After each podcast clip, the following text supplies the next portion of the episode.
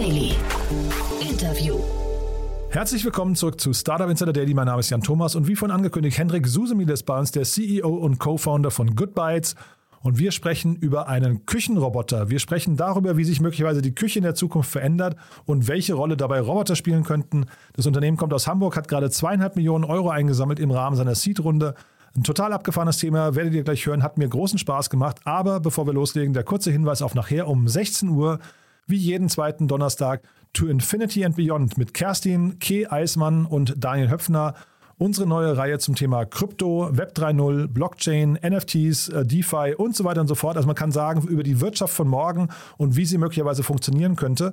Und heute geht es ganz speziell um den Themenschwerpunkt Metaverse. Wir versuchen das Thema Metaverse einzuordnen, versuchen die verschiedenen Darreichungsformen und Strategien zu durchleuchten. Und ich finde, das haben die beiden extrem gut erklärt. Ich habe wieder viel gelernt und ich glaube, es wird euch gefallen. Deswegen nachher um 16 Uhr reinzuschalten, lohnt sich auf jeden Fall. Damit genug der Ankündigung. Jetzt kommen noch kurz die Verbraucherhinweise und dann geht's los mit Hendrik Susemil, dem CEO und Co-Founder von Goodbytes. Startup Insider Daily. Interview.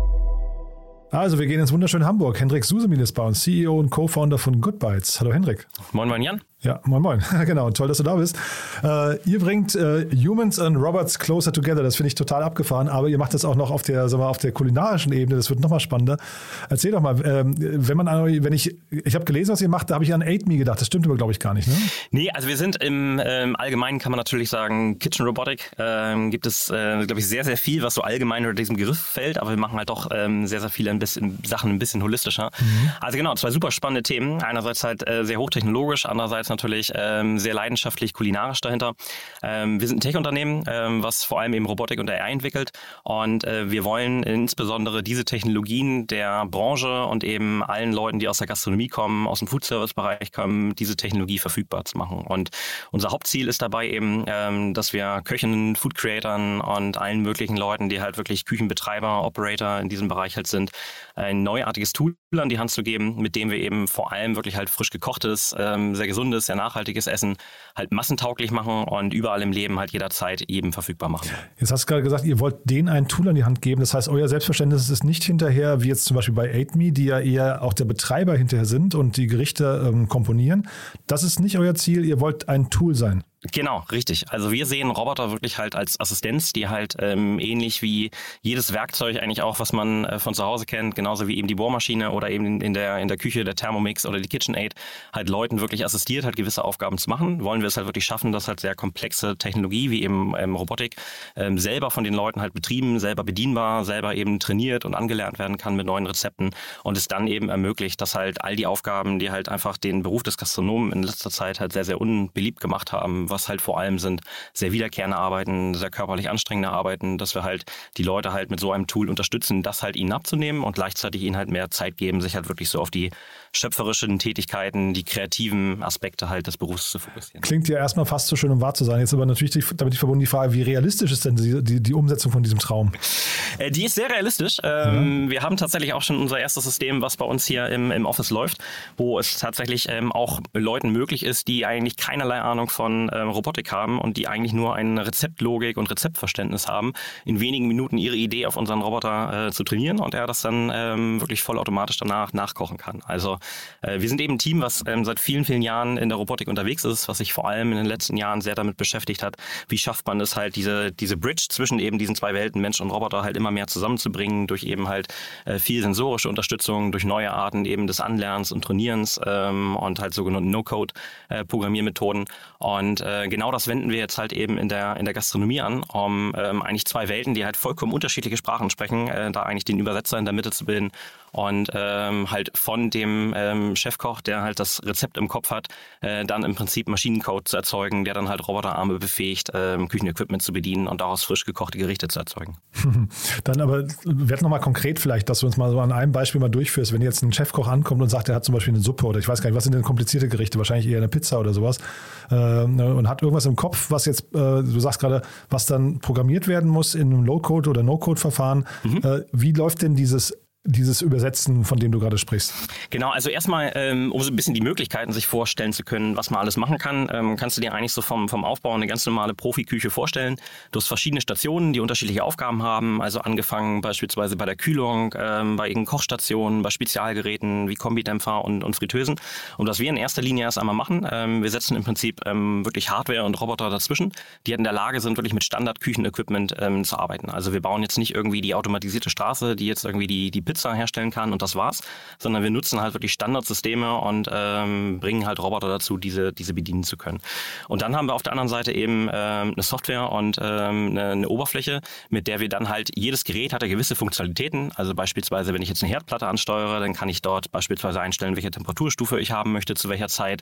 Ähm, und ähm, mit jeder Funktionalität und jedem Modul, was ich halt auch so in der Küche bekomme, kann ich eben dann dem, demjenigen, der es halt in dem Moment programmiert, ähm, Fähigkeiten an die Hand geben, was er eben dann gerade mit den Gerichten halt machen kann. Also als Beispiel, äh, man möchte jetzt ein ähm, ganz einfaches ähm, Pasta-Gericht machen, dann habe ich irgendwo meine Soße, ich habe meine Pasta, ich habe beispielsweise irgendwelche ähm, Inhalte wie Gemüse oder ähm, irgendwelche anderen Toppings. Und dann sage ich dem System eigentlich, ich möchte zu der Zeit das und das dort rein haben, ich möchte es dann und dann mit den Stufen ähm, auf meiner Kochplatte eben garen ähm, und halt anrichten. Und das übersetzen wir dann wiederum halt in eine komplette Ablaufsteuerung, die dann halt plant, wann welcher Schritt gemacht werden muss. Das heißt, ich höre raus, ähm, aus eurer Sicht gibt es in der, in der Küche theoretisch eigentlich nur programmierbare Abläufe, die auch wahrscheinlich dann dementsprechend gar nicht so unterschiedlich sind. Also dementsprechend muss es eine überschaubare Menge an Abläufen sein und gar nicht, äh, weil man denkt ja immer, es gibt so viele individualisiert, individualisierte Tätigkeiten. Das ist gar nicht der Fall bei euch. Äh, oder ich höre raus, ihr seht das anders zumindest, ja? Äh, nee, wir sehen es überhaupt nicht anders, sondern es lässt sich halt sehr, sehr gut zerlegen in sehr viele Einzelfähigkeiten, die man halt haben muss. Und ähm, was wir halt machen, dadurch, dass wir nicht halt einfach ein, ähm, irgendwie eine Roboterzelle bauen, die halt eine gewisse äh, Summe an Aufgaben kann, sondern halt mhm. wirklich das Ganze in so modulare Einzelschritte aufteilen, mhm. dass wir dem System halt Stück für Stück neue Skills bringen, äh, beibringen können. Also das kann wirklich ähm, anfangen von einfachen Schwenktechniken, wie ich ähm, jetzt irgendwie das Gemüse in meiner Pfanne einmal tosse, ähm, zu irgendwie Gar-Methoden, die ich dahinter habe. Und wir ermöglichen eben, dass Stück für Stück mehr Funktionalität Spezialitäten halt in dieses Ökosystem halt reinkommen und dann eben auch ähm, wirklich sehr komplexe Gerichte daraus kommen können. Also es ist nicht nur halt ein sehr standardisierter Ablauf und ich habe drei, drei, drei, vier Möglichkeiten, was ich dem System beibringen kann, sondern es ist halt wirklich etwas, was von Fähigkeit zu Fähigkeit immer mehr wird, was ich mit diesem ähm, System halt machen kann. Und welche Fähigkeiten kann denn der Roboter nicht? Also jetzt nochmal, fangen wir mal ein bisschen was einfach an wie im Ei trennen. gibt natürlich noch sehr, sehr komplexe Dinge und es gibt auch, na klar, in der Technologie halt irgendwo auch seine Grenzen. Ja. Also Dinge, die wir halt auch nicht angehen, ähm, sind also sehr viele Vorbereitungsaufgaben. Also jeder mhm. fragt immer gerne, kann euer Roboter den Karotten schälen und schneiden?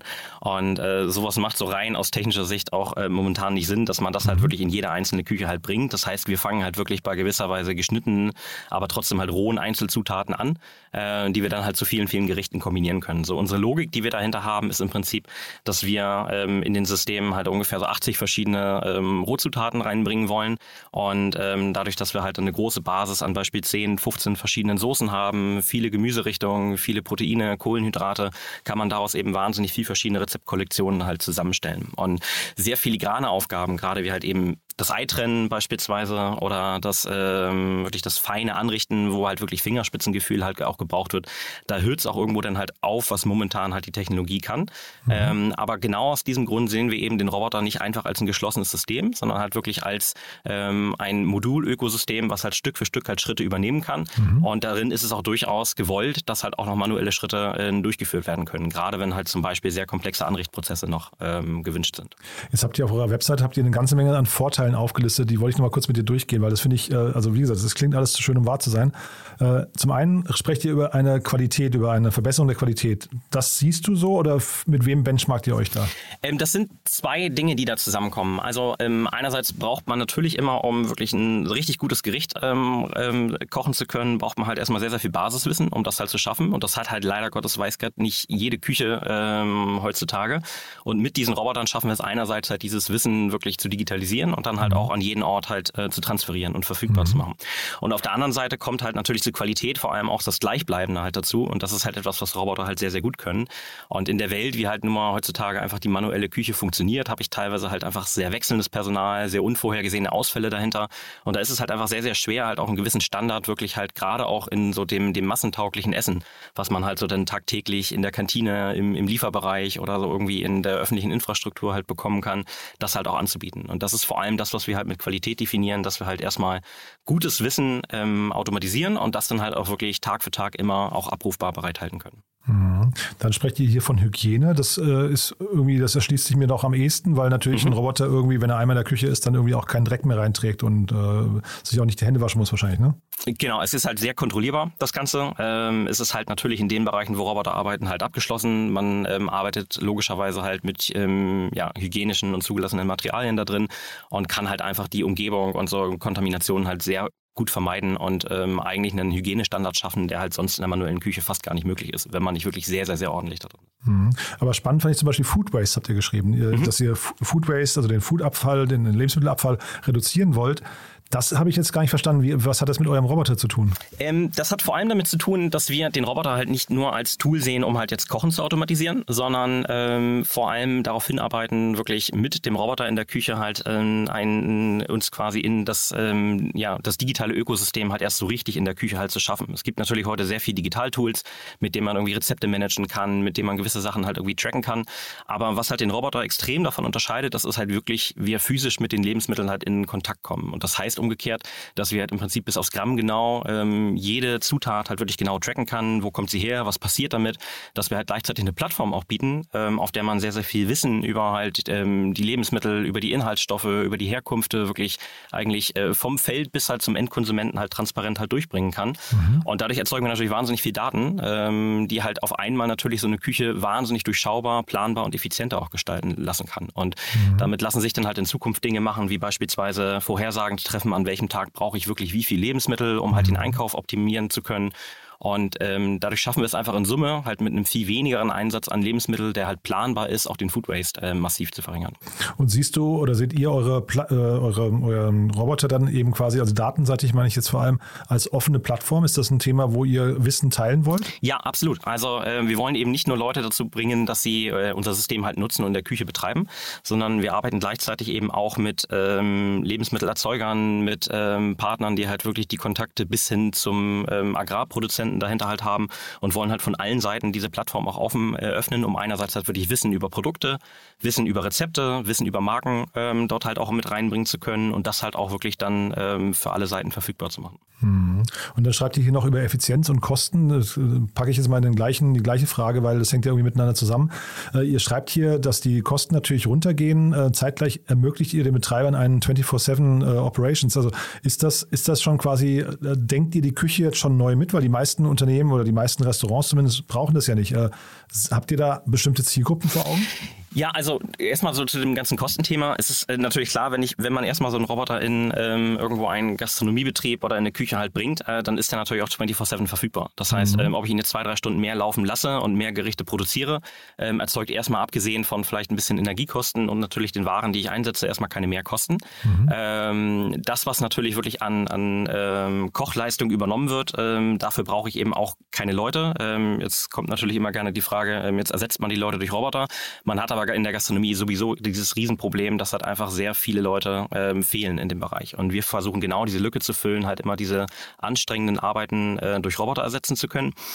Und ähm, dieses 24-7-Konzept generell zielt eben auch vor allem darauf ab, dass halt die Küche als ähm, Produktionsort von frischen Lebensmitteln eben auch durch Roboter vollkommen neu definiert werden kann. Das heißt, mhm. es gibt nicht nur unbedingt die Küche, die jetzt halt für den Restaurant-Abendbetrieb arbeitet oder äh, die, die irgendwo das Frühstücksgeschäft macht, sondern wir ermöglichen halt dadurch viel mehr Konzepte in einen Haushalt zu bringen, also ähm, oder in ein Haus zu bringen. Also beispielsweise gerade im Spätabendgeschäft das Lieferbusiness ähm, mitzunehmen, wenn wir in, in Bereiche wie eben Hotellerie und ähnliches halt denken, äh, machen 24-7-Bereiche oder äh, Angebote halt sehr, sehr viel Sinn, weil man eben als Küche sehr, sehr schlecht planen kann, wann Leute kommen, wann Leute halt gehen. Mhm. Und ähm, so können wir halt theoretisch jeden Bereich wirklich vom Frühstück bis ins Spätabendgeschäft äh, halt mit diesen Systemen ohne wirklich groß Mehrkosten diese ähm, ja, Zeitslots halt mit abdecken.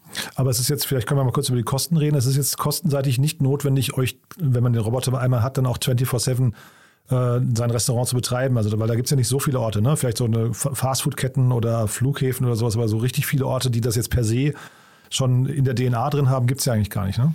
Nee, absolut nicht. Also ähm, bei uns fängt es an, dass man sagen kann, Robotik lohnt sich wirklich ab Küchenbetrieben, die ungefähr ähm, durchschnittlich 100 Gerichte am Tag plus ähm, erzeugen. Also es ist mhm. wirklich nicht notwendig, dass man das 24-7 machen muss.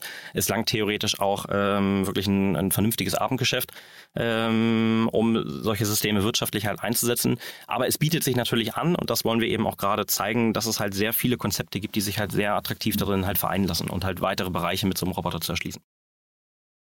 Ja, finde ich, finde ich hochinteressant. Weißt du, äh, habt ihr bestimmt mal analysiert, die normale Kostenstruktur von so einem typischen, ich weiß nicht, sagen wir mal, du hast von Nudelgerichte genannt, äh, die, wie ist denn die Kostenstruktur da? Welchen Teil macht denn der, hinterher die, die, sagen wir, die äh, Human Resources, die, die, der Mitarbeiter aus und welchen Teil macht der Wareneinsatz aus? Ja, ähm, haben wir sehr, sehr intensiv in ganz vielen verschiedenen Geschäftsmodellen gemacht. Also ähm, so ganz über den Daumen, es hängt natürlich wirklich immer ab davon, in welchem Bereich, bin ich in der Großküche, bin ich irgendwo in der Kleingastronomie. Aber so ganz grob hat man ungefähr ähm, etwas von 30 Prozent ähm, Personaleinsatz Wareneinsatz, 30 Prozent Wareneinsatz. Ähm, und dann hat man eben noch die typischen Infrastrukturkosten, ähm, teilweise Third Parties, ähm, gerade für das Liefergeschäft dahinter. Ähm, aber das sind so die beiden. Bitte? Und Steuern, ne, würde ich vermuten, oder? Natürlich. auch Steuern. Ja. Die kommen auch dazu. Mhm. Richtig. Ähm, und der Wareneinsatz ist natürlich etwas, ähm, an dem der Roboter jetzt auch nichts ähm, in irgendeiner Weise ändert. Mhm. Aber ähm, das gesamte Betriebskonzept, was man mit solchen Systemen halt machen kann und natürlich den Personaleinsatz, den ich halt auch dauerhaft wirklich immer vor Ort halt haben muss, der geht natürlich massiv runter. Mhm. Ja, ich frage auch deswegen nach Steuern, weil da hast du bestimmt auch eine Meinung dazu. Es gibt ja immer wieder die Debatte, dass man äh, auch Roboter besteuern soll. Ne? Und ähm, ne, weil also natürlich Roboter, man sieht sieht das jetzt bei euch hier, da passiert ein Shift. Du sagst jetzt gerade, ihr nehmt nicht Mitarbeitern oder, oder Angestellten den Arbeitsplatz weg, sondern es gibt sie einfach nicht. Aber generell passiert ein Shift äh, weg vom Menschen hin zum Roboter und ähm, dann versucht man ja irgendwie trotzdem das Modell, ähm, weiß nicht, Gesellschaft am Laufen zu halten. Wie siehst du das? Ähm, ich glaube persönlich, dass das definitiv kommen wird und auch kommen muss. Ähm, Roboter haben natürlich auf der einen Seite halt den großen Vorteil, dass sie halt gerade diese eintönigen, schweren Arbeiten halt wegnehmen können, aber werden auch gleichzeitig irgendwo dann in die Verpflichtung genommen müssen, ähm, halt wirklich so das Sozialsystem, was wir halt gleichzeitig haben, auch dadurch unterstützen zu können. Also mhm. wir sind große Befürworter davon, so etwas halt ähm, einzuführen in Zukunft. Und ich glaube auch, dass langfristig in vielen, vielen Bereichen ähm, so etwas auch notwendig sein wird. Mhm. Jetzt haben wir noch gar nicht über eure Finanzierungsrunde gesprochen. Ne? Ihr habt gerade zweieinhalb Millionen Euro eingesammelt. Das ist eine Pre-Seed-Runde, glaube ich, oder eine Seed-Runde. Ne? Das ist ja heutzutage sind die Definitionen ja eh egal. Aber ähm, genau. also ihr habt zweieinhalb Millionen Euro reingeholt von Oyster Bay Ventures, die kenne ich gar nicht. Vielleicht kannst du mal kurz A sagen, wer ist das und B, was ihr mit dem Kapital jetzt vorhabt. Ja, also äh, richtig. Oyster Bay Venture Capital ist unser Investor. Ähm, es ist ein vor allem ähm, Food- und Foodtech dominierter Investor, ähm, der sehr impact-based sich eben um ähm, nachhaltige Produkte halt kümmert. Und äh, wir haben zusammengefunden, da wir halt wirklich eine sehr gleiche Vision teilen, wie halt die Ernährung der Zukunft aussehen soll und gleichzeitig uns natürlich auch sehr viel geballtes Food-Know-how mit an die Seite genommen haben. Ähm, ist ein Investor, der auch aus Hamburg kommt, ähm, insofern auch vom Standort ähm, sehr, sehr gelegen. Wir mhm. haben das Ganze als Seed-Runde ähm, betitelt, da wir jetzt so in dem letzten guten halben Jahr tatsächlich in sehr rasanter Zeit halt den ersten voll funktionsfähigen Prototypen zusammengebaut haben, ähm, dann eben unsere Runde geraced haben und damit jetzt ähm, in so die Weiterentwicklung des Systems gehen, werden in wenigen Monaten dann unsere ersten äh, Lieferküchen auch tatsächlich äh, komplett roboterbasiert halt launchen mhm. und wollen dann ungefähr so zum Ende des Jahres, zum letzten Quartal dann halt wirklich mit Partnerpilotprojekten Projekten ähm, dann halt auch rausgehen und nicht nur einen Markteintritt mit eigenen Konzepten machen, sondern dann eben auch einen erweiterten Markteintritt halt mit Kunden, die das System halt selber betreiben und nutzen. Ja, das klingt aber schon relativ sportlich. Das heißt, ihr seid schon relativ weit, ja? Wir sind ähm, für, die, für das Alter des Unternehmens sind wir sehr, sehr weit, definitiv, und kommen mhm. auch sehr, sehr schnell voran. Ähm, so unser Vorteil ist natürlich, dass wir halt sehr tief aus dem Bereich der Robotik kommen. Für uns ist natürlich das ganze Food-Business etwas, was ähm, sehr neu ist und wir halt sehr intensiv halt lernen. Ähm, aber ähm, wir sind auf einem sehr, sehr guten Wege, auch sehr schnell wirklich ein Produkt in den Markt zu bringen. Ja, das wollte ich vorhin noch fragen. Warum habt ihr euch eigentlich für den Food-Bereich oder für den Küchenbereich ähm, entschieden? Das klingt ja für mich eigentlich nach einem sehr schwierigen Bereich, weil ja keine Kartoffel wie die andere Kartoffel ist. Ne? Wohingegen, wenn man jetzt vielleicht im Montagebereich sich das vorstellen würde, wo jede Schraube vielleicht genormt ist, ähm, das möglicherweise leichter wäre. Warum jetzt genau der Bereich? Das stimmt. Also äh, warum der Food-Bereich, das ist tatsächlich etwas ähm, von, von mir aus gesehen, was eine sehr, sehr äh, persönliche Entscheidung und eine sehr persönliche Mission ähm, äh, dahinter steckt. Das ist ungefähr so, als die Corona-Pandemie losging, habe ich äh, sehr intensiv halt wirklich mich mit äh, dem Thema Ernährung beschäftigt. Auch sehr meine Ansicht geändert, was ich so täglich äh, esse und halt vor allem auch wirklich so die Auswirkungen nicht nur auf mich selber, sondern auch die Umwelt halt sehr gesehen habe.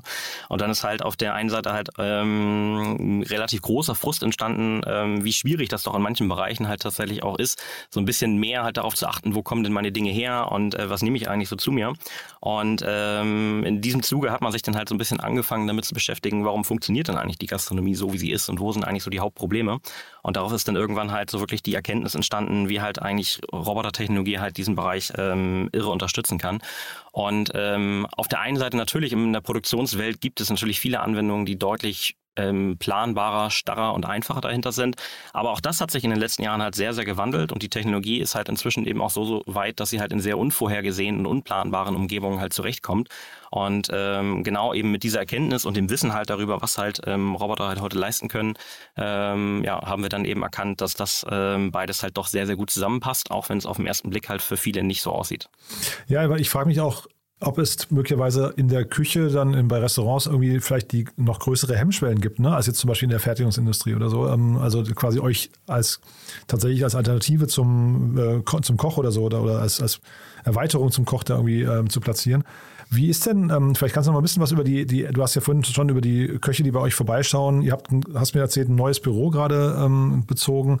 Äh, das heißt, man kann das alles schon testen, man kann das ausprobieren, aber wie, wie sind denn so die, die, die Gespräche, wie laufen die denn ab? Ähm, sehr viel Skepsis und woran könnte denn, also ne, Skepsis oder Begeisterung und siehst du denn noch Probleme, die bei euch bei der Markteinführung auf euch zukommen könnten? Also diese Befürchtung ähm, hatten wir am Anfang sehr, sehr stark, dass ähm, natürlich irgendwo eine gewisse Ablehnung gegen so eine Technologie auch besteht und man halt eben auch äh, befürchtet, dass Roboter jetzt irgendwie den, den Köchen die Jobs äh, wegnehmen.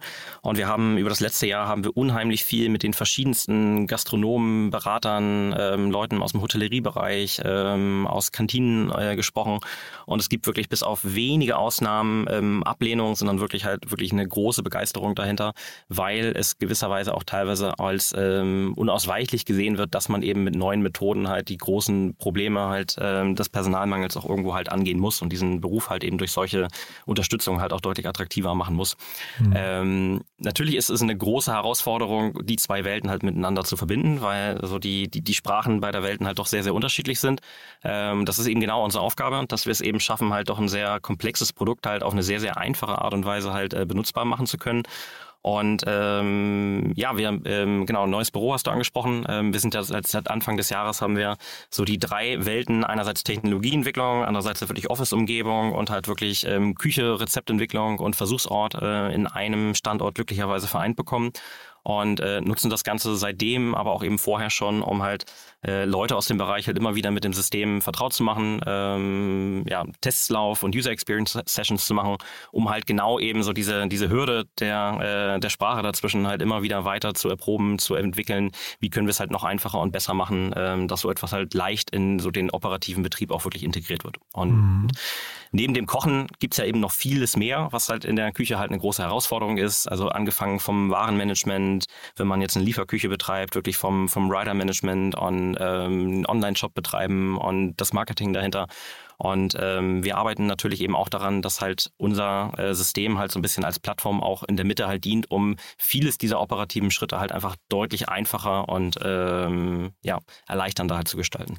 Habt ihr denn eure Zielgruppen irgendwie noch segmentiert? Also, weil das klingt ja fast so ein bisschen so, als könntet ihr zum Beispiel in der Systemgastronomie am ehesten punkten, ne? weil da natürlich eben Abläufe sehr standardisiert ablaufen, wohingegen vielleicht in einem in einem Sternebetrieb äh, möglicherweise das noch nicht so einfach ist. Ähm, gibt es da bei euch Differenz? Also habt ihr so quasi so einen so Funnel, äh, wo, womit geht's los und äh, was kommt vielleicht als nächstes oder als letztes? Genau richtig, ja. Also ähm, systemische Betriebe eignen sich halt generell halt sehr gut, weil sie halt natürlich gewisserweise vorausplanen, weil halt irgendwo ein Konzept dahinter steht und das lässt sich halt natürlich auch sehr, sehr gut auf, auf Roboter transferieren.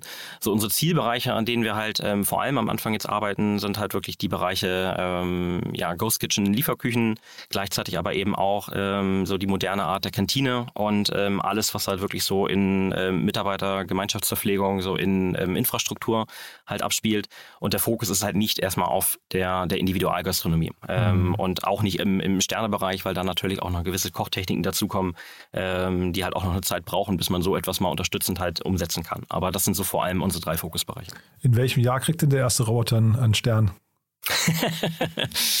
das ist äh, eine sehr gute Frage. Ähm, schwierig da eine Jahreszahl zu nennen, aber wenn man sich generell mal die Definition von, von Sterneküche anguckt, dann ist natürlich auch ähm, einerseits natürlich ein sehr, sehr hoher Standard, aber gleichzeitig auch ein sehr hoher Standard, der über lange, lange Zeit konsistent ist, ähm, eines der Bewertungskriterien. Und ich denke, den können wir sehr, sehr schnell erfüllen. Und ähm, wann wir den Rest erfüllen, äh, das gucken wir mal.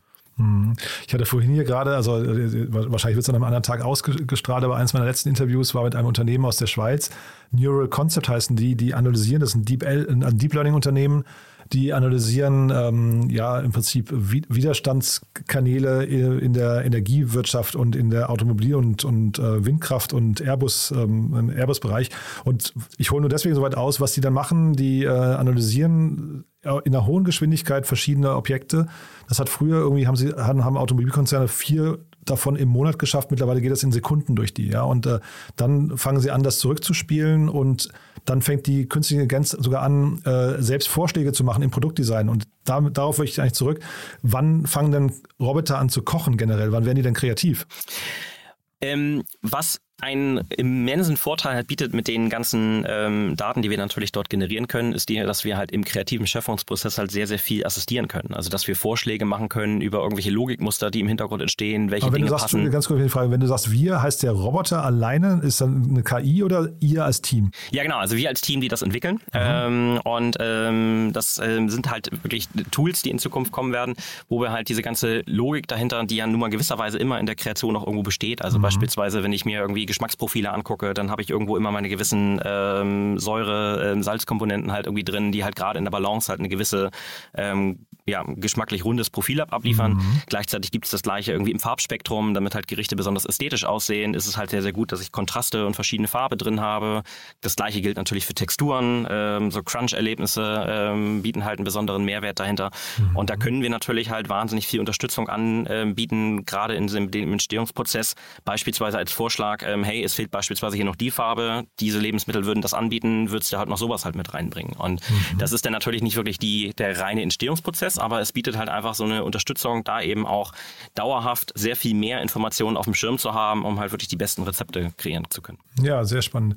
Und jetzt vielleicht noch eine letzte Frage dazu. Du hast ja vorhin, also jetzt nur mal um zu verstehen, wo das nochmal hinführen könnte bei euch, du hast ja vorhin kurz die Rider angesprochen. Das heißt, ihr arbeitet wahrscheinlich dann an irgendwelchen Stellen auch mit irgendwelchen, ich weiß nicht, Lieferandos dieser Welt äh, zusammen.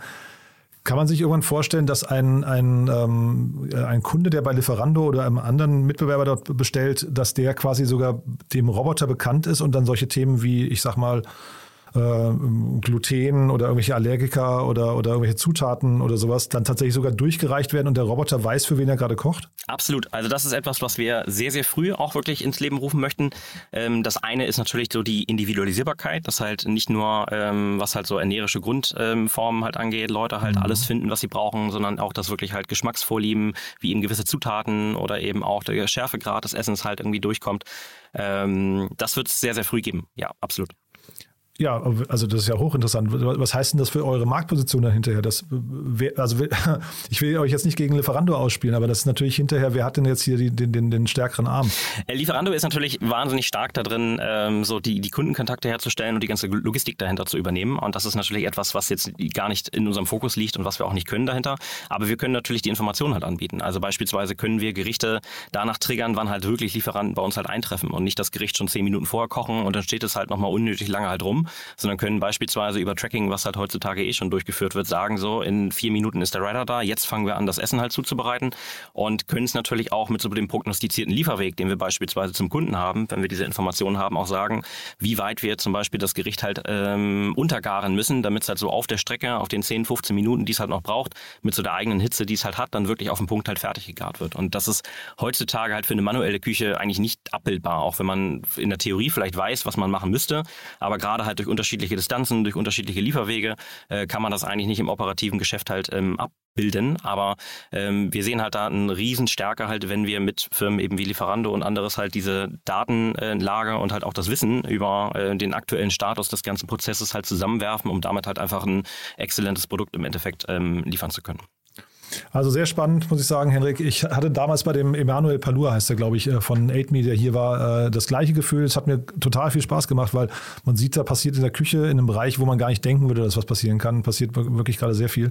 Ich würde mal sagen, wir bleiben in Kontakt ähm, und, und wenn es bei euch große Neuigkeiten gibt, sag gerne Bescheid. Haben wir was Wichtiges vergessen für den Moment? Ihr sucht noch Mitarbeiter, hast du mir erzählt, ne? Wir suchen Mitarbeiter, ja. Wir sind ähm, gut am Wachsen momentan und ähm, suchen vor allem so im technologischen Bereich aus Ingenieurwissenschaften, Softwareentwicklern, ähm, aus vielen verschiedenen Disziplinen ähm, Mitarbeiter und Mitarbeiterinnen. Also gar keine ähm, Food Designer? Äh, wir haben tatsächlich äh, Food Designer bei uns okay. ähm, schon im Team, die ähm, die Rezepte kreieren, die ähm, ja, das, das Roboterkochen optimieren und halt uns sagen, wie, wie äh, Kochen wirklich funktioniert und nicht wie wir Ingenieure alle meinen, wie das äh, funktionieren muss. Mhm. Insofern brauchen wir vor allem Leute, die das System halt mit uns weiterentwickeln und äh, insofern gerne auf unserer Website ähm, oder bei LinkedIn vorbeischauen ähm, oder sich direkt bei mir melden. Wir freuen uns über alle, die Technologie begeistert und gleichzeitig eben auch eine große Leidenschaft und Passion zum Essen haben. Die sind bei uns genau richtig. Startup Insider Daily. One more thing. Präsentiert von Sestrify. Zeit- und kostensparendes Management eurer SaaS-Tools. Also Hendrik, sehr spannend. Als letzte Frage wie immer, wir haben eine Kooperation mit Sestrify und fragen jeden unserer Gäste, um, bitten sie um ihren Tooltip, um ein Lieblingstool, um ein Tool, das sie gerne benutzen oder einen Geheimtipp. Und da bin ich gespannt, was du, äh, was du heute mitgebracht hast. Ja, ein Tool, was wir, wir sehr intensiv nutzen und was bei uns sehr, sehr wichtig geworden ist, ist ähm, ClickUp. Ähm, da wir hier ähm, sowohl unser ganzes Produktmanagement ähm, drüber ablaufen lassen, als auch eben sehr, sehr viel Wissensmanagement. Und warum es für uns eben halt so ein ähm, extrem wichtiges Tool da drin ist, ist, weil wir halt einerseits natürlich mit den ganzen Anforderungen, die wir halt so aus der Gastronomie, aus der Küchenwelt halt bekommen, natürlich wahnsinnig viele verschiedene Randbedingungen haben, die wir halt in unserem Produkt erfüllen wollen und die halt sehr, sehr gut halt in ClickUp organisieren können, über die verschiedensten Ebenen von User Stories, über Engineering Stories runtergebrochen, halt auf wirkliche Aufgaben, ähm, halt allen immer sichtbar wirklich äh, zur Verfügung stellen können. Und gleichzeitig war das Tool halt in einem verbindet, dass man eben auch sehr viel ähm, freie Dokumentation, Wissensmanagement, wie zum Beispiel auch unser eigenes Wiki und How-to-Anleitungen miteinander verbindet. Und alles, was ich irgendwo niederschreibe, einfach nur durch einen Klick markieren muss und dann sagen kann, erstelle darauf eine Aus Aufgabe in der und der Liste und das direkt zuweisen kann und nicht wie ähm, ich das vorher viel aus der Welt kenne, irgendwo auf der einen Seite ein Notiztool habe, auf der anderen Seite ein Aufgabenmanagement und dann noch irgendwelche ähm, Produkt- oder Strategieplanungstools, sondern wir halt alles darin ähm, vereinen können. Und deswegen nutzen wir alle sehr intensiv ähm, seit einiger Zeit das Tool sehr, sehr, sehr gerne und ich kann es wirklich jedem wärmstens ans Herz legen. Das Segment One More Thing wurde präsentiert von Sastrify, der smarten Lösung für die Verwaltung und den Einkauf eurer Softwareverträge. Erhaltet jetzt eine kostenlose Analyse eurer SaaS-Tools und alle weiteren Informationen unter www.sastrify.com/insider. Hendrik hat mir großen Spaß gemacht. Wie gesagt, äh, wir bleiben in Kontakt. Wenn es bei euch Neuigkeiten gibt, sag mir auf jeden Fall Bescheid. Äh, freue ich mich über ein Update. Und ansonsten erstmal toi toi toi. Und äh, wie sagt man Moin nach Hamburg? Nee, ich weiß gar nicht. Wie, wie verabschiedet man sich in Hamburg? man sagt immer Moin, egal zu welcher Tages- und Nachtzeit. Alles klar. Dann Moin. Gut, Danke, dann, ne? Dankeschön, Jan. Moin. Startup Insider Daily, der tägliche Nachrichtenpodcast der deutschen Startup-Szene. Das war Hendrik Susemil, CEO und Co-Founder von Goodbytes. Damit sind wir durch für heute Mittag. Aber ich habe es ja schon gesagt, nachher um 16 Uhr unbedingt wieder reinschalten. Kerstin, K. Eismann und Daniel Höpfner präsentieren die vierte Ausgabe von To Infinity and Beyond.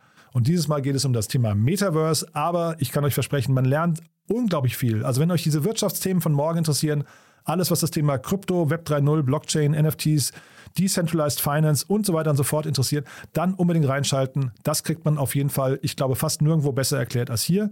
Deswegen, ich sag mal bis nachher um 16 Uhr, dann hier auf diesem Kanal To Infinity and Beyond mit Kerstin K. Eismann und Daniel Höpfner. Bis dahin, alles Gute. Ciao, ciao.